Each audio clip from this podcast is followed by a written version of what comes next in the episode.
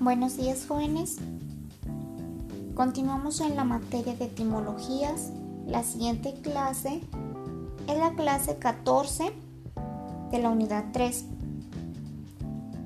El tema es clasificación de las palabras griegas por su acento. Por el acento, las palabras griegas pueden ser oxitonas, paraxitonas, proparasitonas, perispomenias, properispomenias, baritonas y atonas. Las la primera palabra son oxitonas. Cuando llevan el acento agudo sobre la última sílaba. En griego se indica el tono de sílaba por medio de los acentos. Las siguientes palabras se llaman paraxitonas.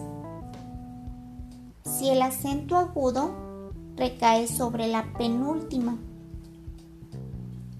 son aquellas que llevan el acento en la penúltima sílaba, refiriendo a una palabra que la acentuación recae en su penúltima sílaba.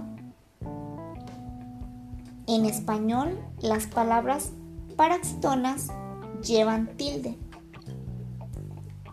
Las siguientes palabras son las proparaxitonas. Son las que tienen el acento agudo sobre la antepenúltima,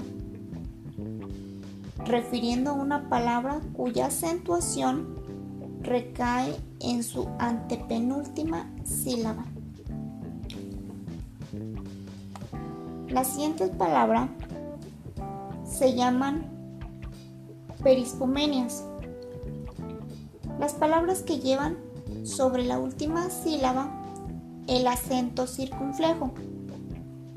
El acento circunflejo es un signo diacrítico utilizado en la ortografía normal de diversas lenguas. Las siguientes palabras son properispomenias, cuando el acento circunflejo recae sobre la penúltima sílaba. Las siguientes palabras se denominan baritonas, las que no llevan acento en la sílaba final. Baritonas es una palabra sin acento en la última sílaba.